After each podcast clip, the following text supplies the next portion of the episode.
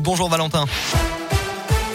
Bonjour Alexis, bonjour à tous. À la une de l'actualité, le variant Omicron gagne du terrain en Europe et inquiète la France. Détecté dans plusieurs pays voisins, le nouveau variant sud-africain tant redouté par les scientifiques a obligé le gouvernement à prendre une nouvelle mesure.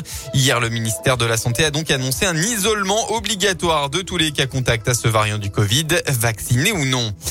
Dans la Loire, deux accidents de la route hier. Ça s'est passé dans le forêt, probablement à cause des premières chutes de neige. Un homme âgé d'une cinquantaine d'années a perdu le contrôle de sa voiture et a chuté de plusieurs mètres avant de percuter un arbre. Il a été évacué en urgence absolue. Une autre personne a également perdu le contrôle de son véhicule sur la départementale 53. Seul en cause, il a violemment percuté un poteau. La victime a dû être, lui, héliportée au centre hospitalier nord de Saint-Étienne. Le test d'alcoolémie pratiqué par les gendarmes s'est révélé positif. On reste dans la Loire avec ses échauffourées hier en marge du huitième tour de Coupe de France à l'Envol Stadium. André Boutéon accueillait Grenoble, l'équipe de Ligue 2 et exploit le club a remporté le match 3 à 0. Une fin de rencontre qui a été gâchée par des tensions entre les supporters locaux et les supporters isérois. Les deux camps ont échangé des coups. La gendarmerie a dû s'interposer en utilisant du gaz lacrymogène. Aucune interpellation n'a été réalisée, aucun blessé à déplorer. Les sports sur le terrain, cette fois-ci, le Clermont Foot espère déboucher le champagne à Reims après un début de saison réussi. Le promu Auvergnat est en difficulté, incapable de gagner depuis quatre matchs. Les Auvergnats sont tombés à la 18e place du classement. Ils espèrent se relancer à Reims cet après-midi face à un concurrent direct pour le maintien.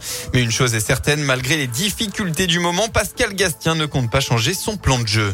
Il n'y a pas à douter sur le jeu qu'on propose parce que c'est la seule solution pour qu'on s'en sorte. Si on commence effectivement à avoir peur, à pas jouer, on n'a aucune chance.